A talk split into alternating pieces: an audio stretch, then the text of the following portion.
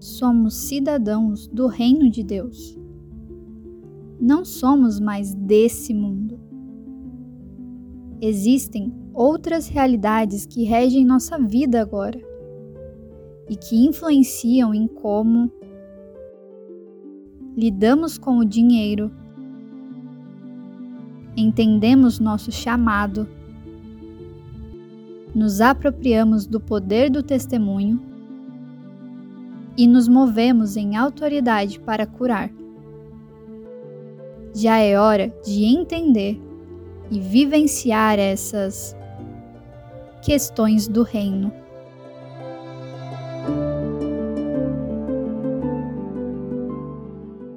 Ok, agora sim, quero agradecer o carinho de vocês. A vida da gente ela é marcada por momentos de alegrias, né? Como esses assim. Hoje é um dia especial e é bom vivê-lo com cada um de vocês. Você que está em casa nos acompanhando também, mas especialmente vocês que estão aqui com a gente. É... Hoje eu escrevi um, um texto no, no meu Instagram dizendo 57 anos. Como passou rápido. Quem é, quando a gente é novo, eu acho que a gente percebe o tempo passando de uma forma diferente, sei lá. Eu confesso que tem momentos que eu olho para minha para trás, para minha vida, vem flashes na minha mente da minha história, que a sensação que eu tenho é que não era eu, era alguma história que alguém me contou. Algumas coisas que na minha cabeça parece que foram ontem, mas quando eu paro para pensar, eu falo, gente, isso já fazem 20 anos, 18 anos. Mas eu quero dizer para vocês que tem sido muito bom viver esses últimos, esses últimos anos, esses, esses últimos 16 anos com a CPV aqui, com vocês. Eu amo cada um de vocês.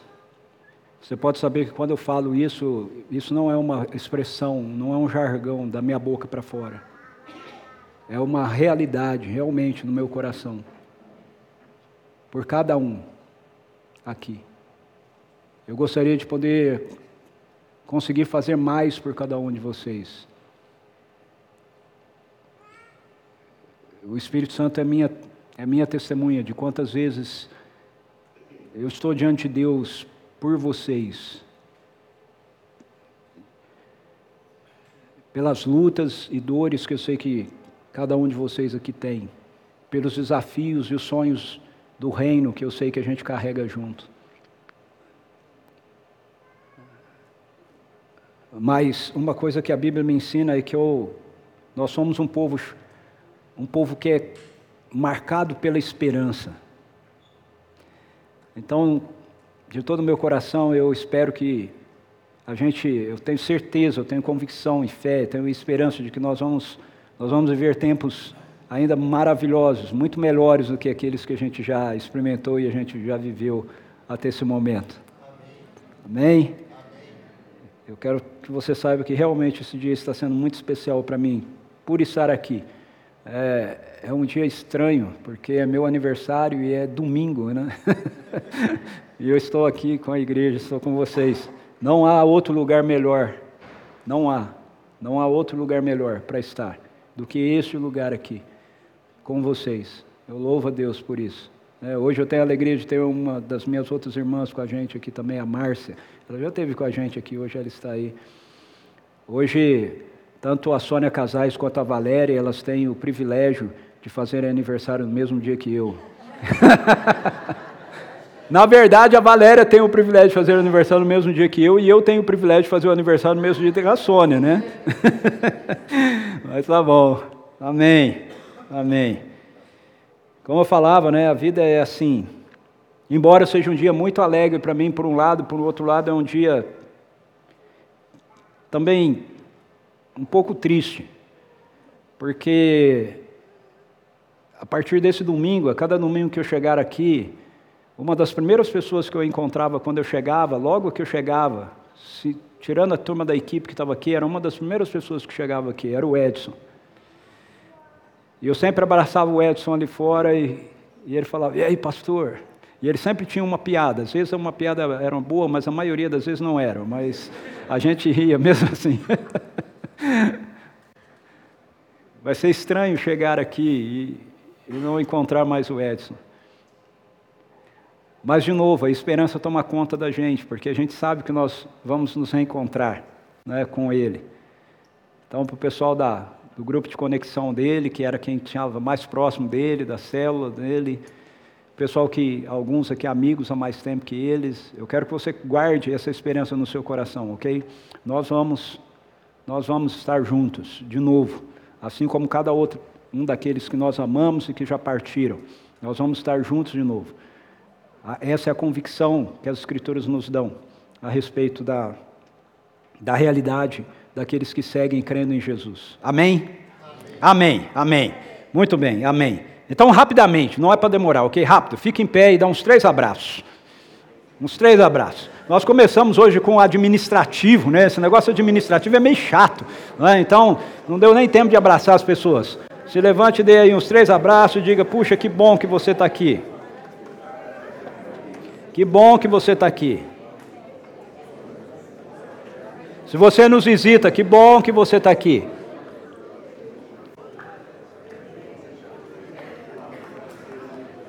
Amém. Pode se assentar.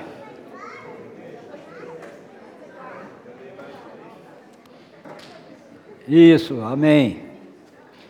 Jesus ele faz a seguinte afirmação. Em João capítulo 18, verso 36, ele diz, assim, o texto diz assim: Ao que lhe afirmou Jesus: Meu reino não é deste mundo. Se fosse, os meus servos lutariam para impedir que os judeus me prendessem, mas agora meu reino não é daqui. Jesus faz essa afirmação quando alguns guardas estão vindo para prendê-lo.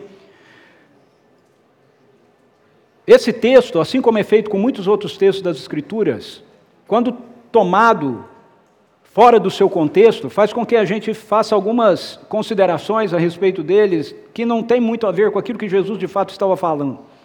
Geralmente isso acontece assim. Nós falamos, Jesus disse que o reino dele não é deste mundo.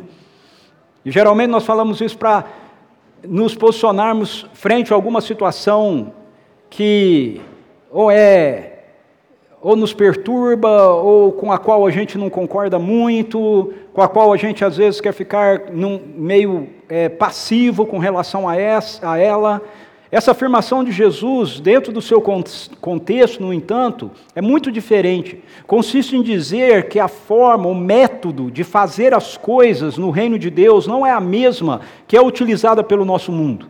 É isso que Jesus está dizendo porque os seus, os seus discípulos queriam de alguma forma enfrentar os soldados que estavam vindo para prender Jesus. E Jesus então diz para eles: Ei, guarde as espadas, o meu reino não é deste mundo. Se o meu reino fosse desse mundo, os meus ministros lutariam por mim. No Evangelho de Mateus ele diz: se, se, o meu se eu quisesse, eu pediria ao Pai e ele enviaria uma legião para vir aqui me libertar. Mas o, o meu método, o meu sistema não é desse mundo.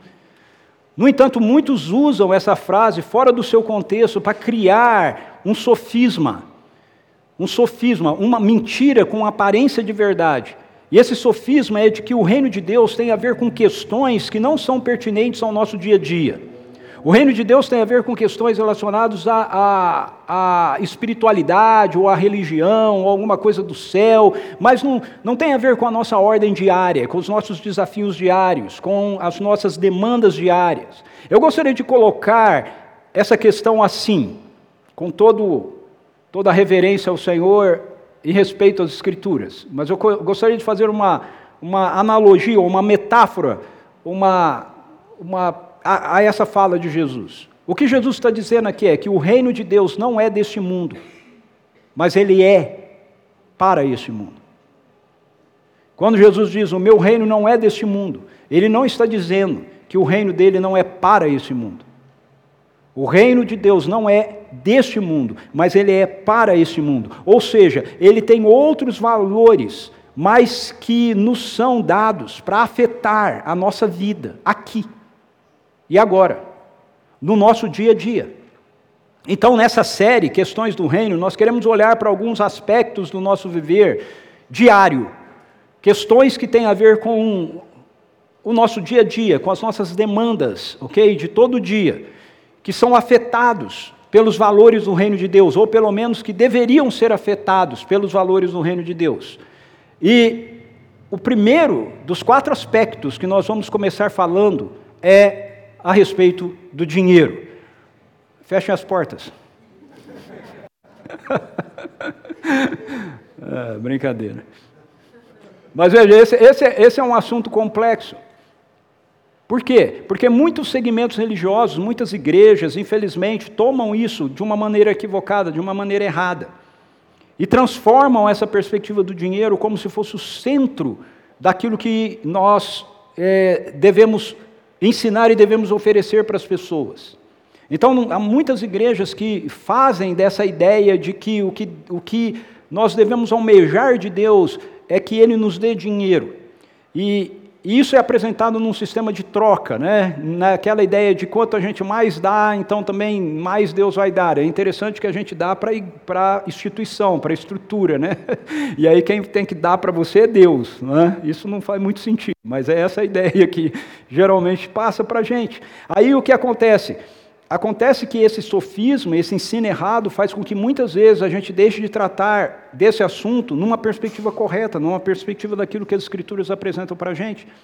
Quando igrejas é, que levam as Escrituras a sério e que querem tratar desse assunto de uma maneira correta, lidam com essas perspectivas, com essa forma que muitas igrejas têm de apresentar essa questão do dinheiro a gente acaba ficando constrangido e, e, a gente diz: bom, não vamos tratar disso, não vamos falar disso, porque senão nós vamos ser comparados a essas igrejas assim.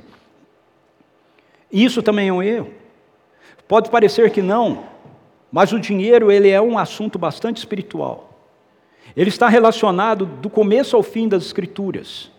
E se a gente considerar os conceitos, isso se a gente considerar os conceitos de riqueza e pobreza, do começo ao fim. Eu coloquei algumas coisas aqui interessantes. Olha só, a palavra dinheiro em si, ela aparece, a palavra, a expressão dinheiro, ela aparece 140 vezes nas Escrituras, usando a versão King James. 140 vezes. A palavra, ela está relacionada, na maioria das vezes, ou ao ouro ou à prata, porque esses eram as moedas correntes, era o dinheiro corrente, ok? Da cultura, da época em que o texto bíblico foi escrito ou a narrativa foi feita.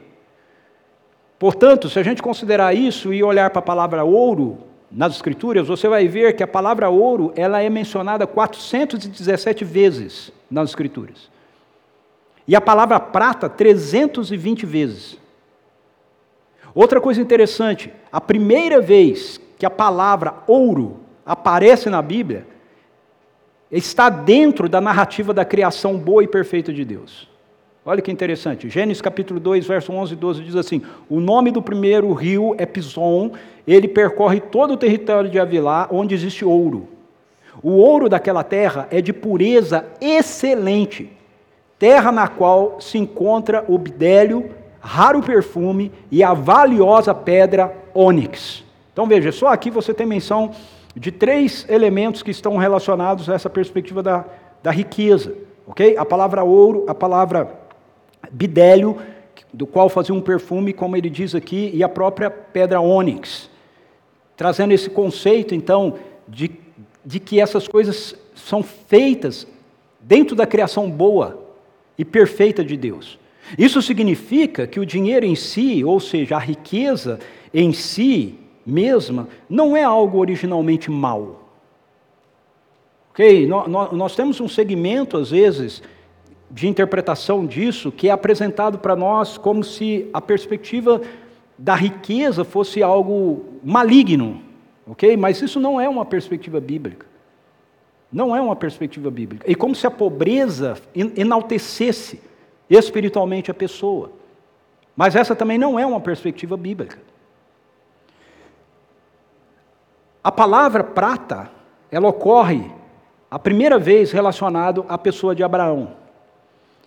O primeiro patriarca, o primeiro homem que Deus chama para andar efetivamente com ele com uma promessa de fazer algo. Em Gênesis capítulo 13, verso 2 diz assim: Abraão havia enriquecido muito. Era proprietário de muitas cabeças de gado, possuía muita prata e ouro também. Então veja, isso é um fato sobre a vida de Abraão. De novo, alguns ensinos, alguns líderes, alguns pastores, padres, seja quem for, tomam às vezes textos assim para dizer: olha, tá vendo? É isso aqui que Deus quer para a sua vida. Ele quer fazer você ficar muito rico, que nem Abraão. Ok? Veja, o texto está nos dizendo um fato a respeito da vida de Abraão. É fato que algumas pessoas têm muitos bens, e é fato que outras pessoas têm menos bens. Ok? E é fato que Deus nos supre e nos sustenta. Nós vamos ver isso aqui. Mas o ponto aqui é que a menção está, pela, da primeira vez que aparece a palavra prata, está relacionado à pessoa de Abraão, um patriarca. A questão, portanto, não é o dinheiro em si, mas em como nós nos abrimos para a influência do dinheiro na nossa vida. E aí eu quero citar um texto das Escrituras. Veja, 1 Timóteo capítulo 6, verso 9 e 10, o escritor é Paulo, ele diz assim: No entanto, os que ambicionam ficar ricos, caem em tentação, em armadilhas, em muitas vontades loucas e nocivas, que atolam muitas pessoas na ruína e na completa desgraça. Veja, ele não está dizendo que o que te atola na ruína e na completa desgraça é a riqueza mas é a motivação do seu coração que ambiciona a riqueza. Porque aí, por falta de sabedoria e por ser tomado por essa ambição, ele diz que muitas vezes faz, essas pessoas, para chegar nisso, fazem lou, lou, coisas loucas e nocivas. E aí ele diz assim: porquanto o amor ao dinheiro Veja, não o dinheiro em si, mas o amor ao dinheiro é a raiz de todos os males. E por causa dessa cobiça, alguns se desviaram da fé e se atormentaram em meio de muitos sofrimentos. Paulo está escrevendo para Timóteo. As cartas, as epístolas, elas sempre são dirigidas à igreja ou a pessoas que estão ligadas à realidade da igreja, do reino de Deus. Então, o que ele está colocando aqui, ele não está colocando para pessoas que não, não creem em Deus, ok? Ele está colocando para alguém que é um discípulo. E ele está dizendo: olha, se nós somos seguidores de Jesus, discípulos de Jesus, nós precisamos tomar cuidado com isso, porque nós podemos ser fascinados por essa ideia da, da, da riqueza, nós podemos ser dominados por ela, e isso vai fazer com que a gente faça muita loucura. Por quê? Porque o amor ao dinheiro é a raiz de todos os males. E a gente precisa tomar cuidado com isso, porque quando nós concentramos o nosso amor ao dinheiro, Paulo diz a Timóteo, nós podemos perder a realidade da fé na nossa vida. Por que, que Paulo está dizendo isso? Paulo está dizendo isso porque essa é uma das questões que Jesus apresenta para a gente no reino de Deus como uma das principais forças que sufocam a vida do reino de Deus na nós, em nós.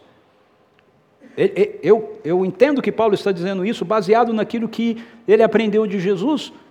Jesus, certa vez, conta uma parábola a respeito de um homem que sai semeando e ele semeia em quatro tipos de solo diferentes, e ele fala de um terceiro tipo de solo, e quando Jesus explica sobre esse solo, ele fala assim: outras ainda, outras sementes que representam a palavra, como a semente lançada entre os espinhos, escutam a palavra de Deus, porém, quando chegam as preocupações da vida diária, veja, quando chegam as preocupações da vida diária, não é se, é quando. Ok? Quando? As preocupações da vida, gente, vai chegar, chega para todo mundo. Ok? Não é se chegar, é quando chegar. Para todo mundo. Então, quando chegam as preocupações da vida diária, a sedução da riqueza e todas as demais ambições agridem e sufocam a palavra, tornando-a infrutífera. Então, eu creio que com base nisso que Jesus fala, Paulo escreve esse texto, dizendo: olha, tome cuidado porque uma das principais forças que sufocam a vida do reino em nós é essa realidade do amor ao dinheiro. Então, nós vamos olhar como Jesus nos ensina a lidar com o dinheiro como uma questão do reino de Deus. Eu quero dizer para você isso: o dinheiro é uma questão do reino de Deus, ok? Então, como Jesus nos ensina a lidar com isso? Primeiro, reconhecendo que Deus é um Pai generoso. Eu quero tomar dois textos do Sermão do Monte para a gente ver isso. Primeiro, Jesus nos ensina que nós precisamos reconhecer que Deus é um Pai generoso. Ele diz assim em Mateus capítulo 7, verso 11 e 12: Assim, se vós, sendo maus, sabeis dar bons presentes aos seus filhos, quanto mais vosso Pai, que está nos céus, dará o que é bom aos que lhe pedirem. Portanto, tudo quanto quereis que as pessoas os façam, assim fazei-o vós também a elas, pois esta é a lei e os profetas. Veja o que Jesus está fazendo aqui. Jesus ele está nos ensinando que a nossa generosidade para com os nossos filhos, aqueles aqui que são pais, né? ou a generosidade do seu pai para com você, aqueles que são filhos e que ainda não são pais, é um reflexo da generosidade de Deus. É isso que ele está dizendo. Ele está falando, pois se vocês sendo maus, vocês sabem dar boas coisas para os seus filhos, quanto mais o nosso Pai que está nos céus. Por quê? Porque ele não é mau, ele é bom. Uma das expressões do nosso amor é que nós gostamos de presentear e de favorecer aquelas, aquelas pessoas que são especiais para nós. Não é verdade? Vocês acabaram de fazer isso aqui comigo, você vai servir para ilustração da pregação. Vocês acabaram de fazer isso aqui comigo. Vocês me presentearam. O fato de ter me presenteado, veja, não é o presente em si. Eu tenho um amigo que diz que o presente é, é relativo a. O significado é absoluto. Não é? Então não importa qual é o presente, importa o significado. Okay? Mas também é fato que quanto mais a pessoa é valiosa para nós, mais desprendidos e generosos nós somos para com elas, não é verdade? Você, você tem uma medida de generosidade para com o seu filho que você não tem para uma pessoa que você não, não, não tem intimidade. Você pode até dar um presente de aniversário. O fi, seu filho, o amiguinho do seu filho, da sua filha faz aniversário, convida, você compra um presentinho para que o seu filho, a sua filha leve, não é? E, e dê lá. Agora, o presente que você compra para dar de aniversário para o amiguinho da sua filha ou do seu filho, não é o tipo de presente de aniversário que você compra para dar para o seu filho. Não é verdade? Por quê? Isso tem a ver com valor. Então, uma das expressões do nosso amor é que nós gostamos de presentear e de favorecer aqueles que nos são especiais. Agora, pense nisso: as Escrituras nos dizem que Deus amou o mundo de tal maneira e qual foi o maior presente que Deus deu para nós? Foi a vida do seu filho. Aquilo que Deus tem de mais precioso, a vida do seu filho. Ele entregou por mim, por você. Ele entregou pra, pela humanidade para que a gente, através daquilo que Jesus fez por nós, nós vamos celebrar isso aqui, nós pudéssemos voltar a um relacionamento de amizade, de intimidade com o Pai. Então, nós precisamos entender isso. Deus não tem problemas em nos abençoar. Deus não tem pro problemas em nos favorecer. Por quê? Porque é da sua natureza ele ser generoso. Eu não combinei isso com a Silvia, mas olha só, Provérbios capítulo 3, verso 9 e 10. Honre ao Senhor com, com teus bens e com as primícias de todos os teus rendimentos. E se encherão com fartura os teus celeiros, assim como transbordarão de vinho os teus reservatórios. Veja, ele está dizendo, por um lado, ei, honre o Senhor com as suas primícias. Veja, não, de novo, esses textos são usados muitas vezes de uma forma errada, ok? Ele não está falando de uma troca que, que ele está propondo entre você e Deus. Ele está falando de uma atitude por você reconhecer a generosidade de Deus. Então não é uma troca, não é eu dou e aí Deus vai fazer com que. Não, ele está dizendo, ei, essa é a ação de Deus, essa é a atitude de Deus. Deus nos abençoa, Deus nos dá colheitas fartas, Deus nos dá parreiras cheias de uvas, boas uvas que fazem o melhor vinho. Então honre-o. Honre-o porque ele é generoso. Honra o Senhor com os seus bens, com as suas primícias de todos os teus rendimentos. Por quê? Porque a fartura nos seus celeiros, o vinho a transbordar nos seus reservatórios, é o resultado de você estar entregando-se a um Deus que é generoso. Uma das dimensões, então, da fé bíblica é que nós buscamos a Deus por reconhecermos a sua natureza generosa. Sabe, tem algumas expressões que a gente usa e a gente a gente acha que é muito espiritual, mas nem sempre é. Ok? Então, eu já ouvi gente dizendo assim: não, eu não peço mais nada para Deus, eu só agradeço. Olha, parece muito espiritual isso. Só tem um problema: Jesus mandou você pedir. Esse é o problema. Jesus mandou a gente pedir. Ele diz: Batei e abrir-se-vos-á, buscar e achareis, pedi e dar-se-vos-á. Então, quando eu digo assim, não, eu não peço mais nada para Deus, eu estou afirmando, na verdade, a minha autonomia. Eu estou dizendo, não, pode deixar que o que eu preciso eu me viro. Então, eu só agradeço a Deus. Não, a gente tem que ser grato a Deus. Eu, eu, eu tenho que dizer para ele, Senhor, eu sou muito grato ao Senhor por tudo aquilo que o Senhor me deu até hoje, mas eu quero mais. Eu sou grato pela Sua presença, mas eu quero mais dela. Eu sou grato pelo Seu amor, mas eu quero mais dela dele. Eu sou grato pela sua bondade, mas eu quero mais dela. Eu sou grato pela sua generosidade, mas eu preciso de mais dela. Entende? Senhor, eu sou grato, mas eu continuo sendo dependente. Eu continuo precisando do Senhor. Não é, ok, Deus, o Senhor já me deu, agora pode deixar que eu toco. Não. Veja, Hebreus 11 diz assim, 11, 6 diz assim, em verdade, sem fé, é impossível agradar a Deus. Portanto, para qualquer pessoa que dele se aproxima, é indispensável crer que ele é real e que recompensa todos quantos se consagram a ele. Todos quanto buscam com um coração sincero. Preste atenção, ele recompensa. Uma tradução diz, ele é galardoador ou ele é alguém que presenteia. Veja, é da natureza de Deus isso.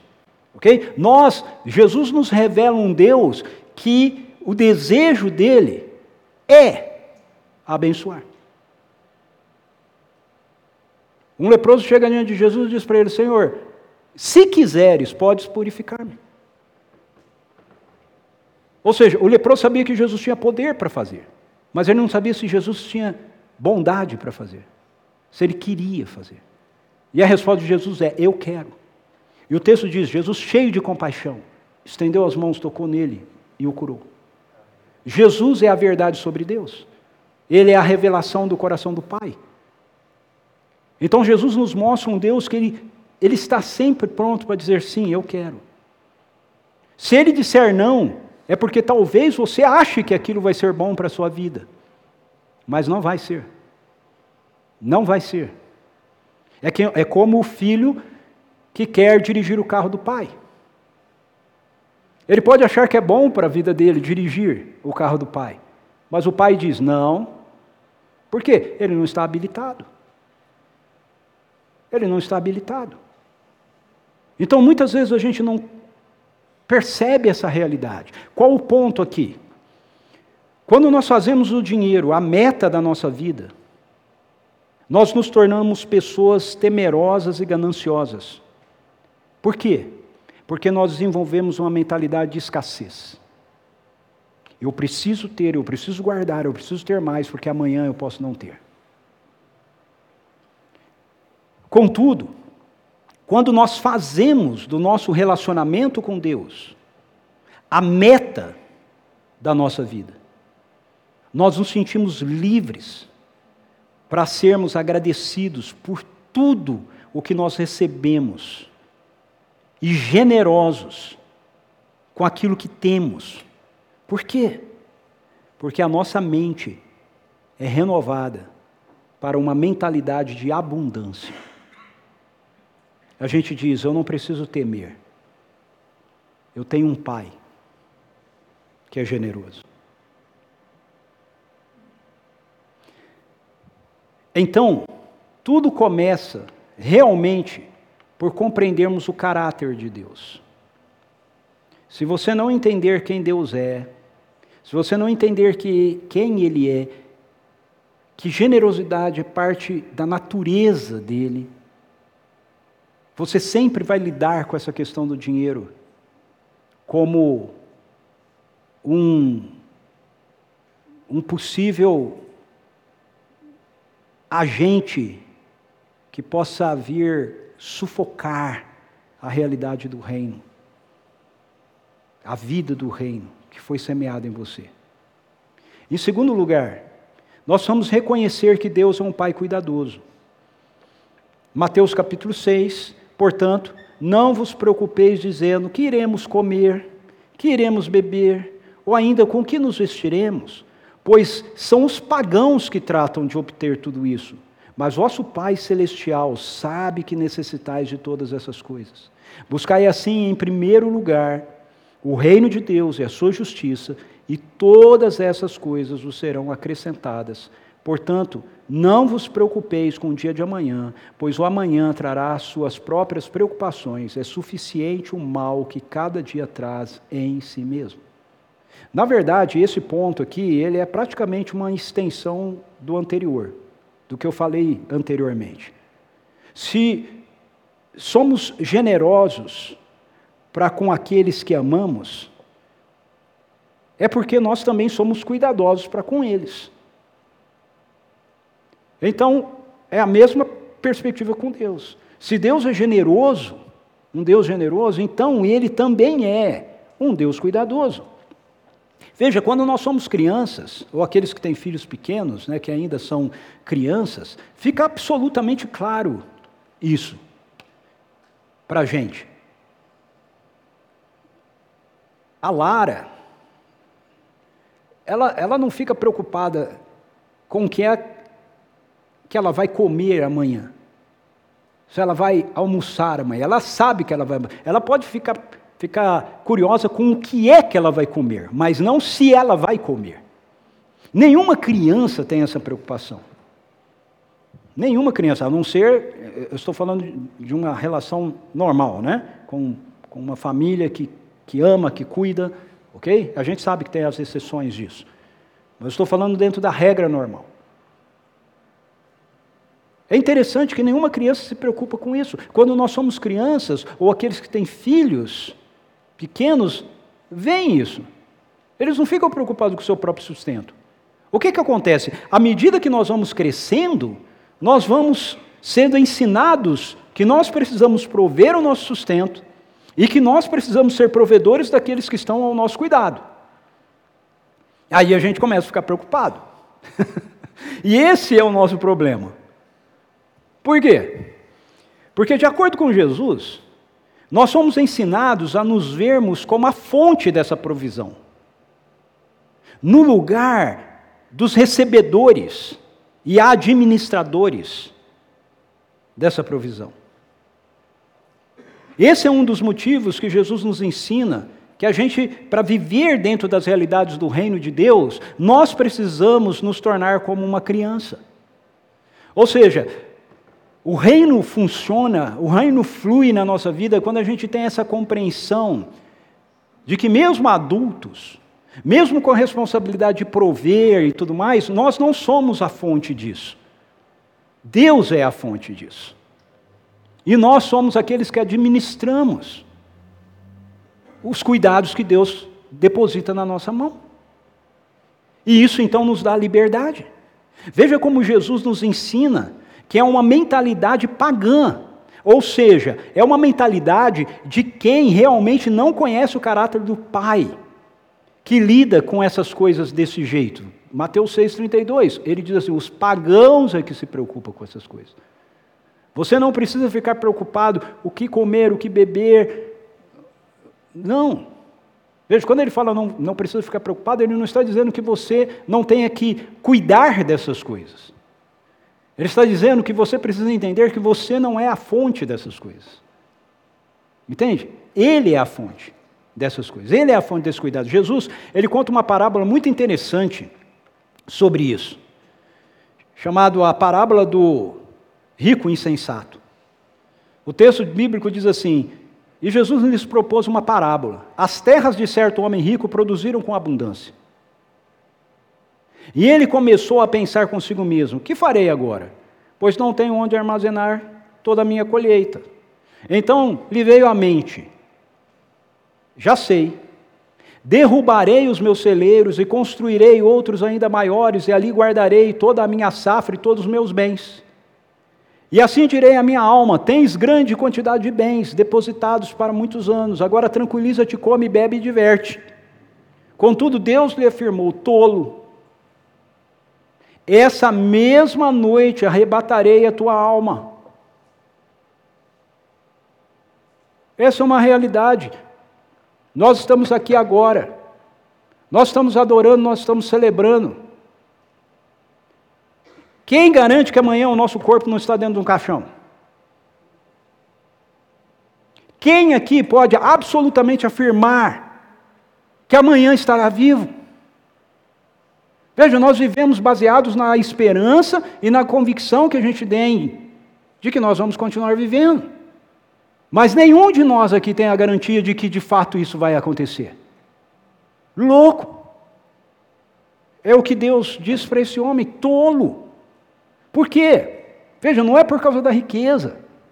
É porque ele deposita a confiança dele na riqueza. Agora que eu tenho tanto, beleza, agora está tudo guardado, tudo protegido, agora eu posso curtir a vida. Ele diz: agora não tem mais vida para curtir, porque amanhã eu vou pedir conta da sua alma. E todos os bens que tens entesourado, para quem ficarão? Isso também acontece com quem poupa riquezas para si mesmo, mas não é rico para com Deus. Então veja o fim do que Jesus diz. O problema não é poupar a riqueza. O problema é poupar a riqueza para si mesmo e não ser rico para com Deus. O que isso significa? Poupar a riqueza para si mesmo significa você depositar a sua confiança, a confiança da sua vida nas riquezas. Essa é a interpretação da parábola. Por quê? Porque ele diz: agora eu ampliei os celeiros, eu tenho um monte de coisas, fica tranquilo, curte a vida.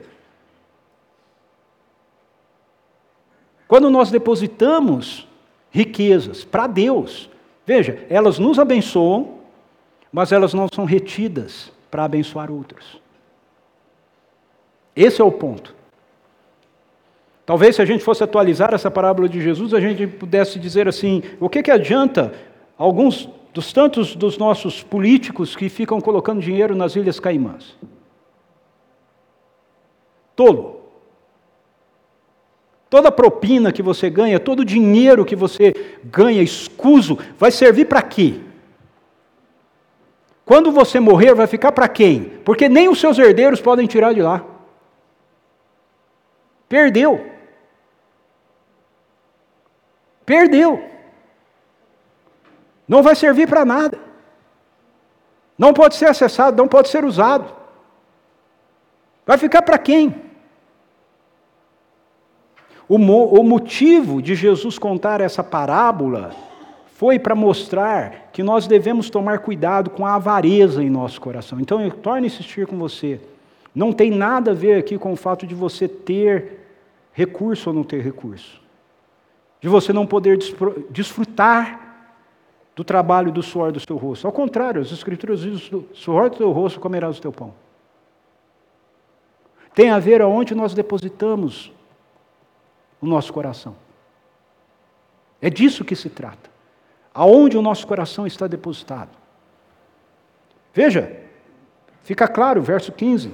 Em seguida lhes advertiu: tende cautela e guardai-vos de toda e qualquer avareza, porquanto a vida de uma pessoa não se constitui do acúmulo de bens que possa conseguir. Aí ele conta a parábola.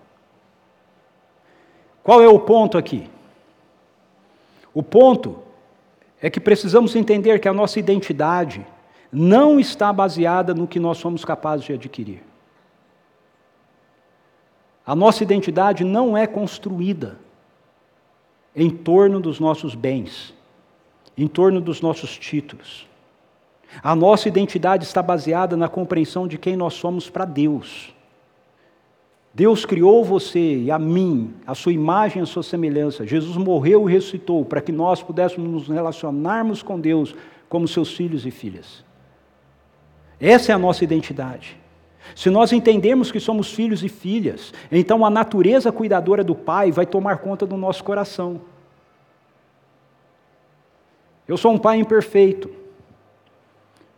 mas eu garanto para você que se você conversar com qualquer um dos meus três filhos, eles vão testemunhar para vocês que ao longo de toda a vida deles, enquanto eles cresceram, eles nunca tiveram a preocupação sobre o que eles iam comer, o que eles iam beber, como eles iam morar.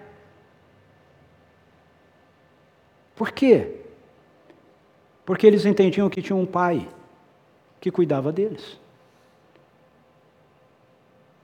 E se nós que somos pais imperfeitos garantimos isso para o nosso filho, quanto mais um pai que é perfeito. Garante isso para aqueles que são seus filhos e suas filhas. Isso nos levará então a viver não em busca de riquezas, mas em busca do reino de Deus.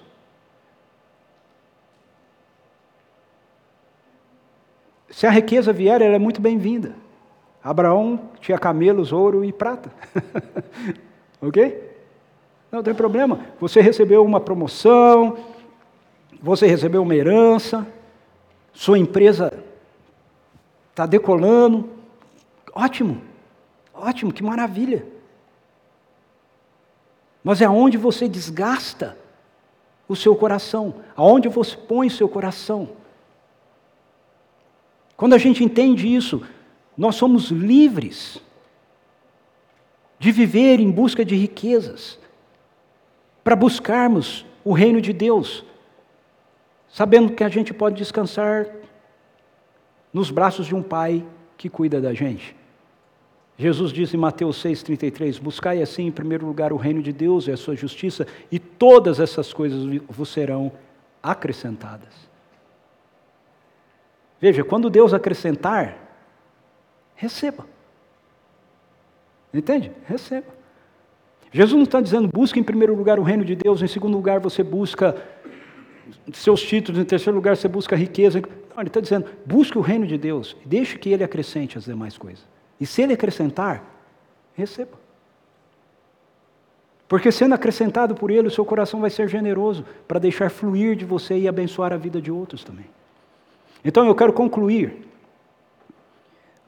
propondo para vocês aqui três ações práticas em relação ao dinheiro. Primeiro, seja grato a Deus por todos os recursos que Ele tem colocado em suas mãos. A gratidão nos ajuda a manter o nosso foco na fonte correta. No que diz respeito à prática disso no ambiente do reino de Deus, significa dizer que nós devemos sim sermos dizimistas, fiéis. Veja, eu quero desfazer dois equívocos aqui.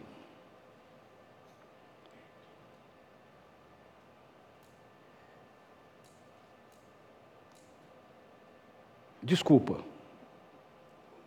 Esse é o, é segundo. O primeiro é que você deve ser grato por Deus a todos os recursos que Ele tem colocado nas suas mãos, porque isso vai focar você na pessoa correta. O segundo é, é sobre essa questão do, da nossa fidelidade, ok?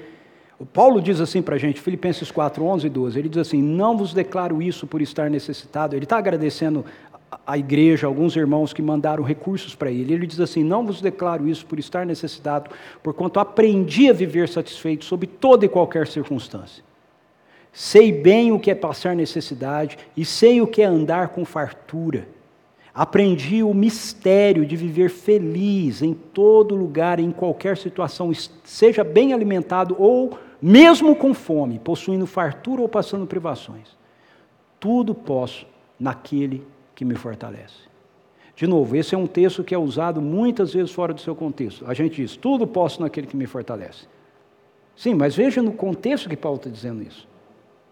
Ele está dizendo: olha, quando as dádivas de Deus vêm, quando as bênçãos vêm, quando elas são acrescidas, quando a riqueza chega, eu sei viver contente nisso.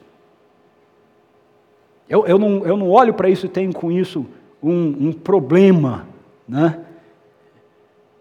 Porque muitos querem ensinar que é um problema. Se você tem recurso material, então você é uma pessoa que não está sendo fiel, você está explorando os outros. A gente sabe que tem essas coisas por aí, mas não é, não é isso, não é disso que as escrituras estão falando. Dessa provisão que vem de Deus para nós. Sermos abençoados por Deus. Devemos ser gratos nisso, devemos ter o nosso coração satisfeitos e alegres nisso, quando Deus traz isso. Por quê? Tudo posso naquele que me fortalece. Se eu estou tendo, se recursos estão chegando, é porque Ele está trazendo. Mas Ele também diz: Eu sei continuar contente na escassez. Eu sei continuar contente na escassez. Ou seja, quando, também quando os recursos não chegam. A gente não começa a blasfemar, lamentar, sermos queixosos e murmuradores. Não. A gente sabe que o mesmo Deus que supre a nossa necessidade na abundância, Ele vai continuar suprindo a nossa necessidade na escassez. Ele vai continuar conosco. Por isso, o nosso coração precisa ser tomado de gratidão. Agora sim, segundo lugar, seja fiel no básico. Seja fiel no básico. Em relação ao dinheiro, isso implica em você ser sim um dizimista. E aí eu quero desfazer aqui um conceito errado sobre isso. Veja, a primeira vez que a palavra dízimo aparece na Bíblia, não está relacionada à lei. Não, dízimo não é algo que Deus mandou você fazer. Ok? A primeira vez que aparece é Gênesis 14, 18 a 20. Diz assim, ó, então Melquisedeque, rei de Salém, o sacerdote do Deus Altíssimo, trouxe pão e vinho.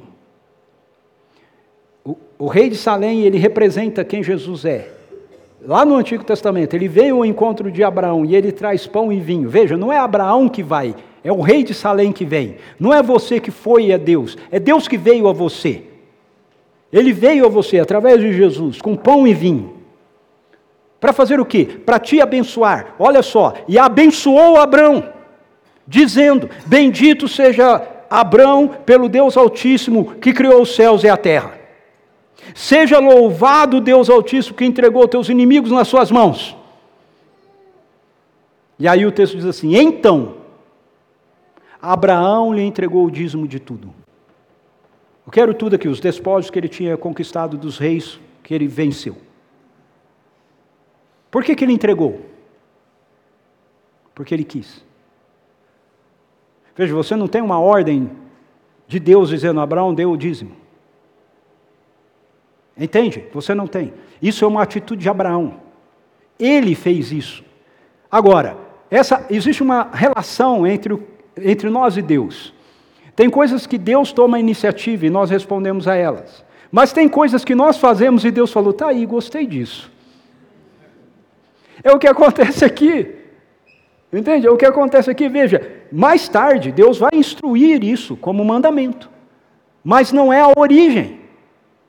Não é a origem. Veja, depois lá em Malaquias 3 vai dizer assim: Trazei, portanto, todos os dízimos ao depósito do templo, a fim de que haja alimento em minha casa, e provai-me nisso, assegura o Senhor dos exércitos, e comprovai com vossos próprios olhos, se não abrirei as comportas do céu, e não derramarei sobre vós tantas bênçãos que nem conseguirás guardá-las. De novo, Deus está dizendo: vamos, vamos fazer uma brincadeira? Vamos ver quem é mais generoso? Tenta me desafiar na generosidade. É isso que ele está fazendo aqui.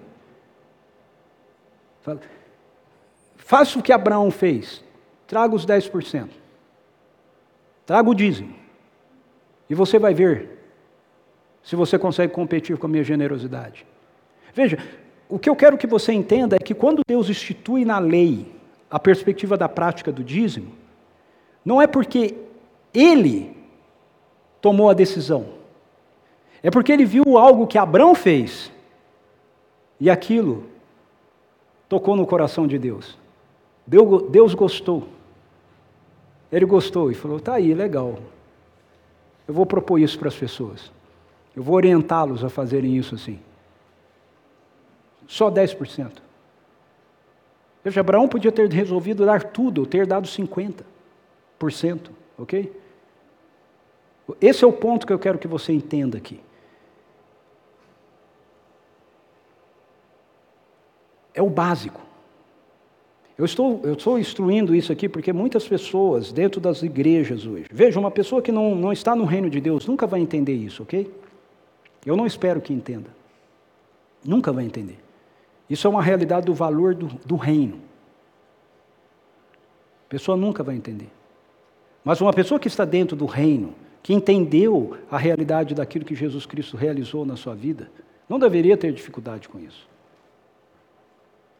Mas infelizmente muitas pessoas têm, e eu torno a dizer, têm por causa de ensinos errados que muitas igrejas passam. Passam nessa, nessa ideia: se você não fizer, Deus vai te amaldiçoar. Se você não der, Deus vai mandar um raio na sua cabeça. Sua geladeira vai queimar. Você vai bater o seu carro. Entende? Esses negócios assim. É, é, doe por medo, né? Esse não é Deus, ok? Deus não faz isso. Se a sua geladeira queimou porque você não deu o dízimo, foi acaso, não foi Deus.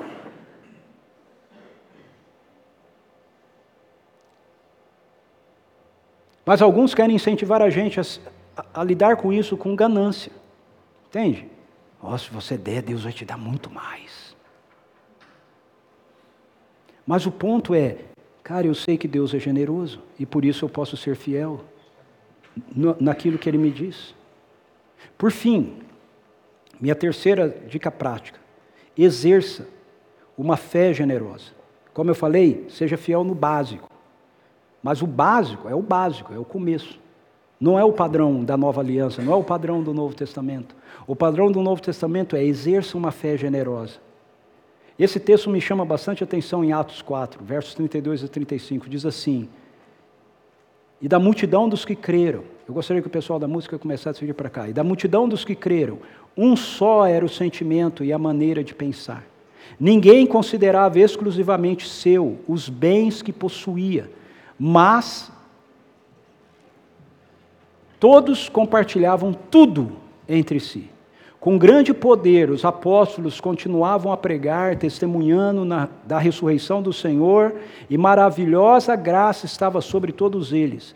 Não havia uma só pessoa necessitada entre eles, pois os que possuíam terras ou casas as vendiam, traziam o dinheiro da venda e depositavam aos pés dos apóstolos, que por sua vez o repartiam conforme a necessidade de cada um. Qual o ponto aqui? Você tem que vender a sua casa que você tem e trazer o dinheiro para a igreja? Não. Não é esse o ponto. O ponto é, nós precisamos ter um coração que, consciente da generosidade de Deus e do cuidado dele, está aberto para poder abençoar a vida daqueles que estão ao nosso redor e que necessitam disso. No caso aqui, eles faziam isso dessa forma. Ok? Nessa prática.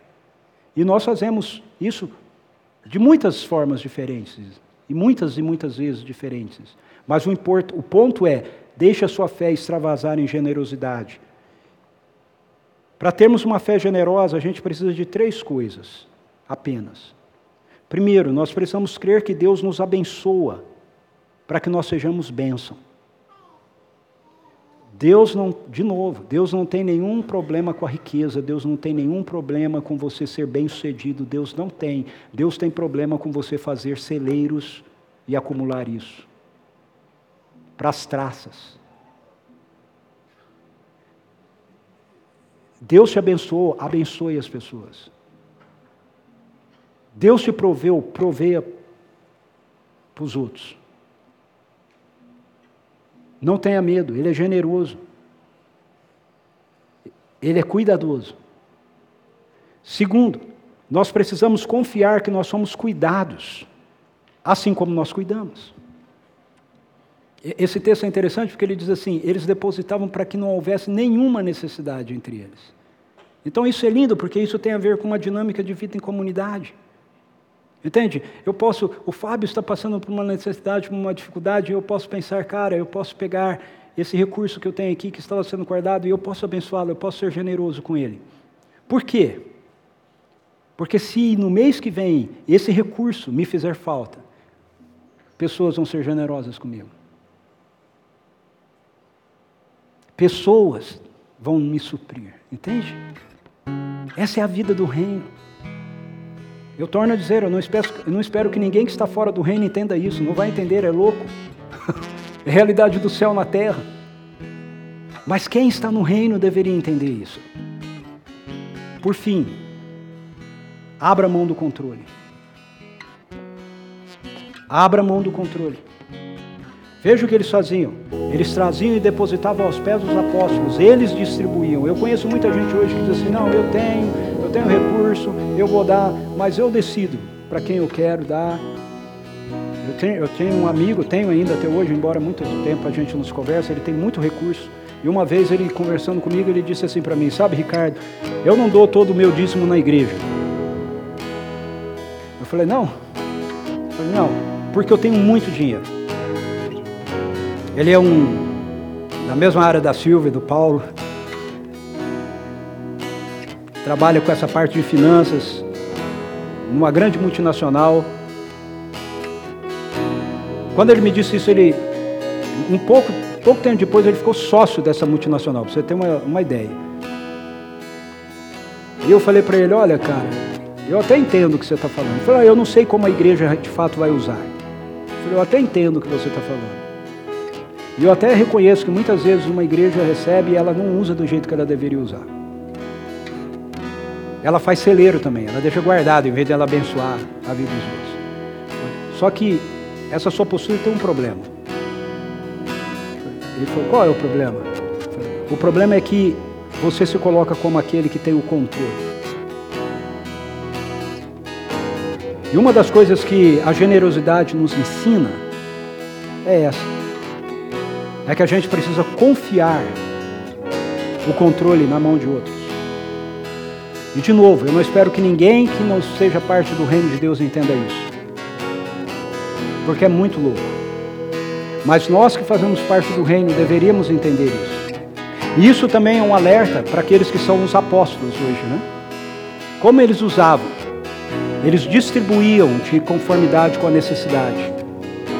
Os líderes não usavam para que eles se trocassem de carro. Eles não usavam para que eles pudessem construir uma casa maior.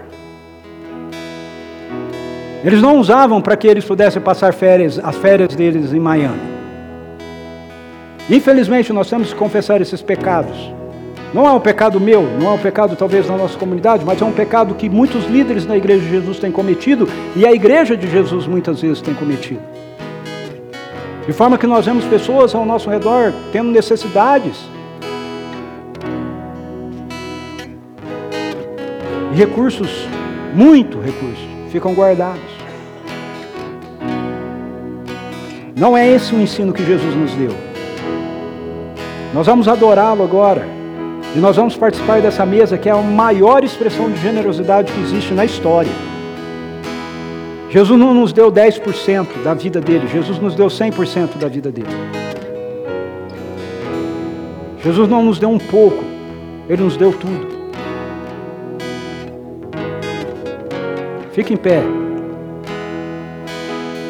Eu quero orar por você, nós vamos adorá-lo, em seguida nós vamos participar da ceia. Essa mesa não é da nossa igreja, ela é, ela é a mesa dos seguidores de Jesus. Se você está entre nós, está nos visitando, e Jesus é seu Senhor, você o reconhece como o único Deus verdadeiro que se fez homem, morreu ressuscitou e que está vivo. E você se relaciona com Ele nessa dimensão, você é convidado para participar dessa mesa com a gente, mesmo que não seja membro da nossa igreja. Coloque a mão no seu coração. Pai, eu entrego meu coração para Ti, por completo. Não 10% dele, 100% dele. 100% da minha vida, Senhor, eu quero consagrada ao Senhor. Eu peço, Espírito Santo, que o Senhor quebre toda a influência e todo o poder que Mamon possa ter sobre a minha vida. O dinheiro é para ser uma bênção para mim, não uma maldição. E nesse momento, em nome de Jesus, eu assumo o controle sobre ele. E eu quero dizer para o Senhor, Pai, que se o Senhor me abençoar, se o Senhor acrescentar, eu vou ser grato ao Senhor por aquilo que o Senhor estiver me dando. E eu vou ser comprometido com o Senhor para poder abençoar pessoas através daquilo que o Senhor está me dando. Em nome de Jesus. Amém. Amém. Vamos adorá-lo. Em seguida nós vamos participar da mesa.